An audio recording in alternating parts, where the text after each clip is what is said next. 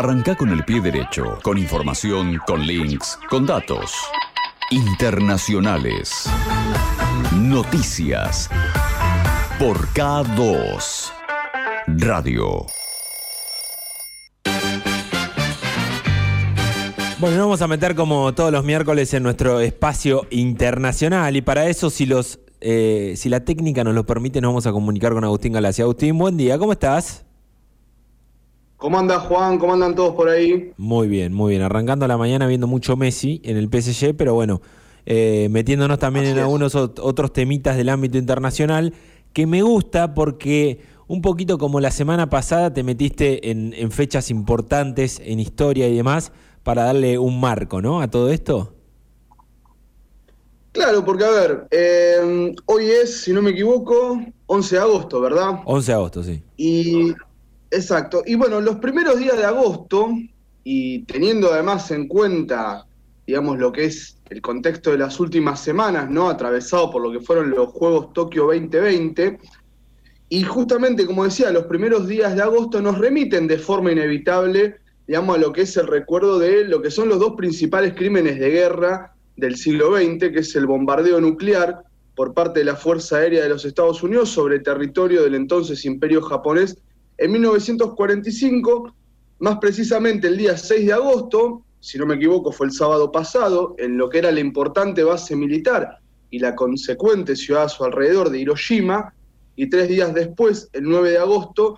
sobre lo que era la ciudad menor de Nagasaki, digamos. Y no solo es la efeméride, digamos, y el recuerdo trágico lo que conduce a la realización de esta columna, sino que también la cuestión atómica, digamos, que emerge sobre el final de la Segunda Guerra Mundial, va a tener un impacto directo sobre lo que es, en definitiva, nuestro tema, ¿no? La política y las relaciones internacionales en lo inmediato, en las siguientes décadas a la finalización de la guerra, pero cuyos estertores, digamos, de aquella configuración geopolítica, podríamos decir que sin dudas alcanzan hasta nuestros días. Entonces, a partir de este disparador, digamos, la idea es plantear distintos temas, como ha sido el uso bélico de la energía atómica, los usos pacíficos de la misma, el impacto también de dicha tecnología en el escenario internacional, los acuerdos logrados, digamos, para evitar su proliferación y cuál es el estado actual también ¿no? del debate nuclear en el tablero político mundial. Así que si te parece, Juan, nos metemos directamente en el tema. Dale. Muchas veces en el ámbito de los historiadores, digamos, como para ir directamente a lo que es la, digamos, arrancar con lo que es la efeméride y los bombardeos sobre el Japón,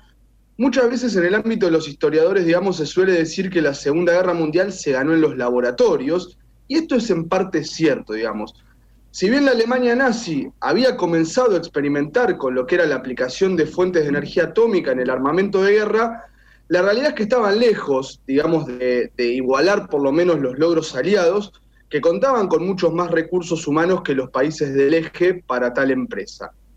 El resultado del esfuerzo aliado, digamos, fue lo que se conoció como el Proyecto Manhattan, en ese momento ultra secreto, donde Estados Unidos y Gran Bretaña terminan dejando afuera al otro gran aliado en la Segunda Guerra, que era la Unión Soviética de Stalin, y lograron hacer estallar lo que es el primer artefacto atómico a partir de la fisión del uranio, el 16 de julio de 1945 en el desierto de Nuevo México, en lo que se conoció más tarde como la prueba Trinity.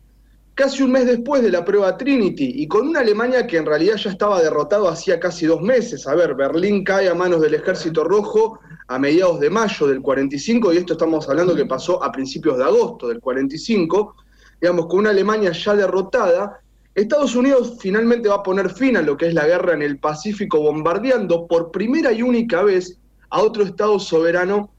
con armamento, digamos, de esta generación. A lo que es el discurso exitista del entonces presidente estadounidense Henry Truman, mira, y esto te lo digo textual, que hablaba de que el poder del sol ha caído sobre los enemigos de la libertad, digamos, le había metido toda esa épica en el discurso post-bombardeo, le siguió, digamos, inmediatamente lo que es la conmoción y el consecuente temor también ante el poder destructivo de esta nueva tecnología, y digo nueva también en relación a su uso bélico, ¿no? ya que lo que es la experimentación con uranio como posible fuente de energía ya tenía en realidad varias décadas de estudio, y ya desde la década de 1930 se presentaba la energía atómica como un posible sustituto a lo que es la energía basada en elementos combustibles como los que todos conocemos, ¿no? El carbón, el gas o el petróleo.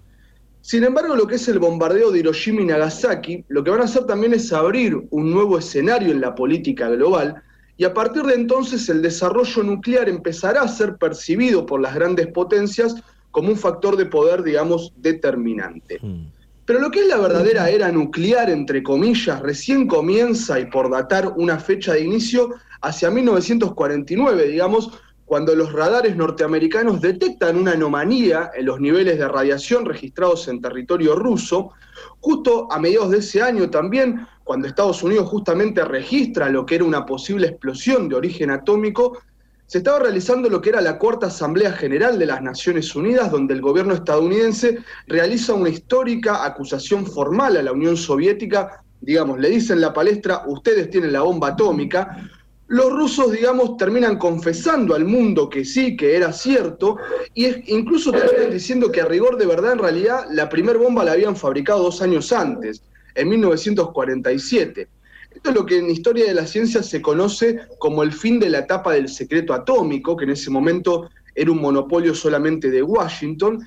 y que también será el comienzo real de lo que conocimos como la Guerra Fría, ¿no? que tantas veces hemos nombrado en este espacio, ya que le va a aportar, digamos, la amenaza y el miedo a la destrucción global, que va a ser una característica en el imaginario colectivo de las sociedades más desarrolladas de Occidente, por lo menos entre la década del 40-50 y la década del 70.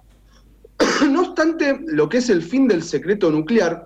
no se va a detener solo en lo que fue el desarrollo atómico de los soviéticos. Gran Bretaña obtiene su bomba en 1953, Francia lo hará en 1960 y China, el último país que oficialmente reconoce la posesión de dicho armamento, lo hará en 1964. Es decir, casi 20 años después del desastre de Hiroshima y Nagasaki, pasamos de tener una a cinco potencias nucleares, las cuales además son las que formaban lo que es el cerrado Consejo de Seguridad de las Naciones Unidas, que es la única instancia con poder de veto dentro de lo que es la organización y cuyas decisiones en términos reales además son más importantes que las que se toman en lo que es la Asamblea General, que en principio es un espacio mucho más democrático que el Consejo de Seguridad. Estos primeros 20 años, además de la era nuclear, coinciden con lo que son las etapas de las pruebas nucleares periódicas, digamos, donde las potencias van a volcar enormes esfuerzos para mejorar la capacidad destructiva de cada bomba, incluso con que, digamos, con nuevas técnicas como era la fusión nuclear. hay que separar entre lo que es fisión y lo que es fusión. En términos físicos, es mucho más poderosa la fusión de átomos que la fisión de los mismos. Digamos, tanto los yanquis como los rusos van a hacer estallar bombas en el mar, en la atmósfera, mientras que los ingleses hacían volar pedazos del suelo australiano, algo que los australianos jamás se lo van a perdonar a los ingleses. Los franceses hacían sus propias pruebas en lo que eran sus colonias del África y los chinos detonaban sus artefactos, digamos, en lo que es esa extensa y desierta frontera con la Siberia rusa, ¿no? De esta etapa bélica y de pruebas, la mayor de todas fue, y esto como dato de color, la que se conoció como la bomba del zar, perteneciente a la Unión Soviética, que fue detonada en 1960 y donde se cree que en el epicentro, y esto, atención al dato, en el epicentro de la explosión, la temperatura alcanzada igualó a la de la superficie del Sol. Esto como para que nos demos idea de lo que estamos hablando cuando hablamos de una bomba atómica, ¿no? Sin embargo, no todas son noticias terribles, como vos me decís, Juan, que siempre traigo. Y en 1954, en una pequeña ciudad soviética llamada Obninsk, se pone en marcha lo que es la primer central de energía eléctrica a base de un reactor nuclear que complementa en ese momento lo que era la generación eléctrica tradicional, pero también habría nuevos horizontes para lo que es la aplicación pacífica de la tecnología atómica, ¿no? Y la aplicación pacífica de la energía atómica será justamente el caballito de batalla de los países periféricos a la hora de defender su derecho soberano a lo que es el desarrollo científico técnico y aquí debemos señalar además que nuestro país va a generar verdadera doctrina en ese sentido, digamos. Ya desde lo que es la implementación del proyecto Huemul, con la construcción del complejo atómico de Bariloche entre 1948 y 1949, la Argentina junto a otro grupo de países como Brasil, como México, como Canadá, como la India, van a defender, en cuanto foro internacional hubiese, la idea de aplicar, digamos, la energía atómica como fuente de energía para sostener el desarrollo económico. De hecho, nuestro país tiene el mérito de haber sido el primer país del hemisferio sur en poner en marcha un reactor de investigación, el RA1 en 1958, y de poner en funcionamiento lo que es la primer central nuclear de América Latina, la famosa central de Atucha, hoy que es un complejo, digamos, que tiene dos centrales funcionando, Atucha 1, Atucha 2, y una más en proceso de planeamiento. Bueno, Atucha 1 se pone en funcionamiento allá por 1974 y como bien decíamos, fue la primera de Latinoamérica. Este parteaguas, digamos, entre lo que es el uso bélico, el que venimos hablando, ¿no? Entre lo que es el uso bélico de la energía nuclear, frente a lo que son los posibles usos civiles y pacíficos de la misma, deberíamos decir que ha dominado gran parte de la agenda científico-tecnológica, al menos desde la década de 1960 y hasta nuestros días, y también ha sido, digamos, un elemento agregado en lo que es la tradicional disputa entre los países centrales y los países periféricos sobre cómo debería funcionar el propio sistema mundial, ¿no? Para los países centrales, y muy principalmente para este grupo de las cinco potencias nucleares, todo desarrollo atómico debería directamente ser ilegal, ya que según ellos, los principios básicos para construir un reactor son los mismos que para construir una bomba, ¿no? Desde este punto de vista, siempre va a recaer la sospecha sobre los fines verdaderos de un programa nuclear, ya que aquel país en condiciones de acceder a esta tecnología podría volcarla en algún momento a su potencial de guerra. Esta acusación ha recaído innumerables veces, por ejemplo, sobre nuestro propio país, digamos, que incluso llegó a construir su propia planta de enriquecimiento de uranio en Pilcanilleu, en la provincia de Neuquén, durante la última dictadura militar. Pero al margen de esto, digamos, si uno se pone a repasar lo que ha sido históricamente una verdadera política de Estado en la Argentina, como ha sido el programa nuclear, nunca hubo indicios de intenciones de desarrollo armamentístico, digamos, en nuestro país, aunque incluso desde las más altas esferas de la CIA siempre afirmaron que de quererlo, nuestro país estaría en condiciones de desarrollar su propia bomba. Pero a ver, yo esto te lo comentaba ayer y se lo digo a los oyentes, como esto constituye mi tema de tesis, he realizado varias entrevistas, digamos, al respecto, y cuando Hugo indaga sobre, sobre este tema con especialistas locales del tema, directamente se te ríen de la acusación de la CIA y manifiestan que en realidad nuestro país siempre ha estado bastante lejos de acceder a tal logro, ¿no? Teniendo en cuenta esto último, podemos entonces descubrir un poco lo que son las verdaderas intenciones de los países oficialmente nucleares, digamos, cuidar el nicho de mercado para una tecnología que es muy cara y que tiene pocos proveedores, ¿no? aunque a decir de verdad en realidad nunca lo van a terminar logrando y países como Argentina, como la India o como Canadá compiten alrededor del mundo con los grandes tanques estadounidenses o rusos, digamos, disputando lo que son licitaciones para la venta de reactores de potencia, digamos, de alguna manera manifestando también cuál es la gran encrucijada para un país como el nuestro, ¿no? De un perfil económico agropecuario, pero a su vez capaz de vender un reactor nuclear al primer mundo mediante los desarrollos del INVAP por ejemplo, ¿no? No obstante, los elementos jurídicos, que algo hablábamos al principio también sobre el tema de la no proliferación, los elementos jurídicos para el control de, digamos, de la tecnología nuclear existen y fueron promovidos bajo esta idea de la no proliferación nuclear, muy presente en los discursos oficiales, especialmente los de la Casa Blanca, hacia fines de la década de 1960. Los más importantes son dos. Tenemos por un lado lo que es el, el TNP, que es el Tratado de No Proliferación Nuclear, y por otro lado tenemos lo que es el Tratado de Tlatelolco, este último solo a nivel americano, donde los países del continente, con excepción de Estados Unidos, que ya había desarrollado su bomba, se comprometían, digamos, a no desarrollar la tecnología necesaria que pudiera conducir al desarrollo de una bomba nuclear. Países como Argentina, ambos tratados además corresponden, creo que son del año 67 y 68, no recuerdo bien, vamos a ponerle fines de la década del 60, Países como Argentina y Brasil se niegan en un primer momento a firmar tanto el TNP y si bien habían firmado el Tratado de Tlatelolco, nunca lo habían ratificado hasta la década de 1990, donde ambos países finalmente firmaron y ratificaron ambos tratados, que básicamente lo que sostienen es que todo desarrollo tecnológico soberano relacionado al compo atómico debe ser informado a las autoridades norteamericanas, que son además las que deciden cuándo es pertinente realizar una visita periódica a las instalaciones eh, atómicas, digamos, de los países firmantes. Cabe mencionar que para la negociación de dichos tratados, tanto el TNP a nivel general como Tlatelolco a nivel regional, las potencias nucleares también van a ceder un poquito ante lo que es la prohibición de seguir realizando pruebas nucleares, ¿no? registrándose a nivel oficial las últimas en las décadas de 1960, aunque dicho dato, digamos, también sigue estando cuestionado y se cree que tanto Rusia como Estados Unidos continuaron con las pruebas en secreto al menos hasta 1992, y además dichas prohibiciones de realizar pruebas nucleares en realidad respondían más que nada a negociaciones bilaterales entre Washington y Moscú y no, digamos, a un consenso general sobre responsabilidades conjuntas, ¿no? Y nos queda por repasar, y ya como para ir finalizando, aquellos países que sí han desarrollado una bomba atómica, pero nunca lo reconocieron, y aquellos países que en la actualidad reconocen tal desarrollo, pero hacen caso omiso a lo que son nuestros tratados internacionales.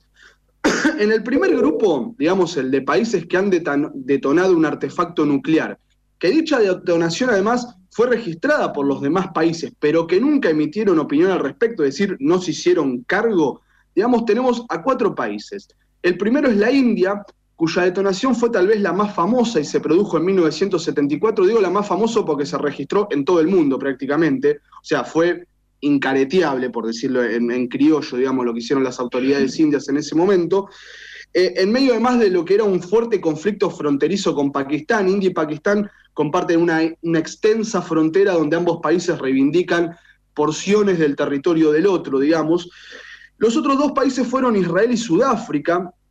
existen pruebas fehacientes que han desarrollado dicho armamento y que incluso lo han probado con resultados satisfactorios. Y el último de estos países que ha desarrollado la bomba pero no lo reconoce es justamente Pakistán, quien también en los años 70 desarrolló su arsenal nuclear como respuesta a la India en una zona que, como venimos diciendo, siempre fue bastante caliente. ¿no? En cuanto a lo que es la actualidad nuclear, hay dos países que en los últimos años han captado lo que es la atención mundial. Uno es Irán, digamos, y el otro, conocido por todos, Corea del Norte. El caso iraní se puso sobre la mesa de debate en el año 2015, cuando el Consejo de Seguridad que como vimos además son las cinco potencias oficialmente nucleares, más Alemania, lograron llegar a un acuerdo con el gobierno islámico de Teherán, donde Irán se comprometía a abrir sus instalaciones atómicas a vedores de las Naciones Unidas, y si bien el compromiso, digamos, podríamos decir que fue exitoso en el corto plazo, como muestra además de lo que era una apertura histórica llevada adelante por el gobierno del entonces presidente iraní Hassan Rouhani, Dicho acuerdo finalmente eh, será sepultado en lo que, ante lo que es, digamos, el retiro estadounidense del compromiso cuando asume Donald Trump, quien va a apostar, digamos, a lo que es la vieja política de solamente fortificar Israel, perdón, sin ensayar, digamos, ningún tipo de acercamiento complementario al mundo musulmán. Y bueno, y el último caso que dejamos para el final es el de Norcorea, ese país que, a tantos occidentales nos ratonean nuestro imaginario sobre lo que sucede realmente fronteras adentro, ¿no? Que en realidad con lo que es Corea del Norte no hay mucho más para creer que agregar, digamos, porque es el mismo gobierno de Kim y antes el de su padre, quienes reconocen tener varias ojivas nucleares a su disposición, sin reconocer además la potestad de ningún otro país, digamos, u organismo sobre su propio programa nuclear, y que básicamente les ha servido también para mantener a Corea del Norte entre dos aliados de accidente, como son Japón y Corea del Sur, sin ser atacado ni tampoco ser desestabilizado desde adentro, podríamos concluir de esta manera que para el gobierno de Corea del Norte, digamos, su arsenal nuclear es, el, es la garantía y es el sinónimo de la supervivencia del régimen. Y te agrego una última cosita sobre este tema. Fíjate que dije ojivas nucleares. Mm. Las ojivas nucleares, digamos, son los explosivos que se pueden poner en un misil o en una bomba. Pero el tema es que eh, lo que se cree es que el potencial nuclear de Corea del Norte es solamente defensivo, es decir, Corea del Norte no está en condiciones de atacar ni Japón, ni Corea del Sur, ni mucho menos Estados Unidos o China, por lo cual en realidad el arsenal nuclear es indicativo de que, bueno, si en algún momento nos vienen a invadir, eh, este país lo borramos del mapa y dejamos un agujero negro. Eso me parece también que es un poco ¿no? lo más terrible sobre, digamos, la política nuclear del gobierno de Corea del Norte. Bueno, me gustó porque nos metimos un poquito en, en, efemérides, pero mezclando con actualidad. Eh, completísimo, como siempre. Agustín, te mando un abrazo grande y muchas gracias. Juan? Se escuchó perfecto. Me alegro, me alegro. Eh, bueno, te mando un abrazo grande y, gracias. Después va a estar disponible todo esto, como siempre, en nuestro canal de Spotify. Así que aquel que se haya perdido alguna, eh, también la puede ir repasando. Abrazo grande. Abrazo grande, Juan. Pasaba entonces Agustín Galassi con su espacio internacional en esta mañana.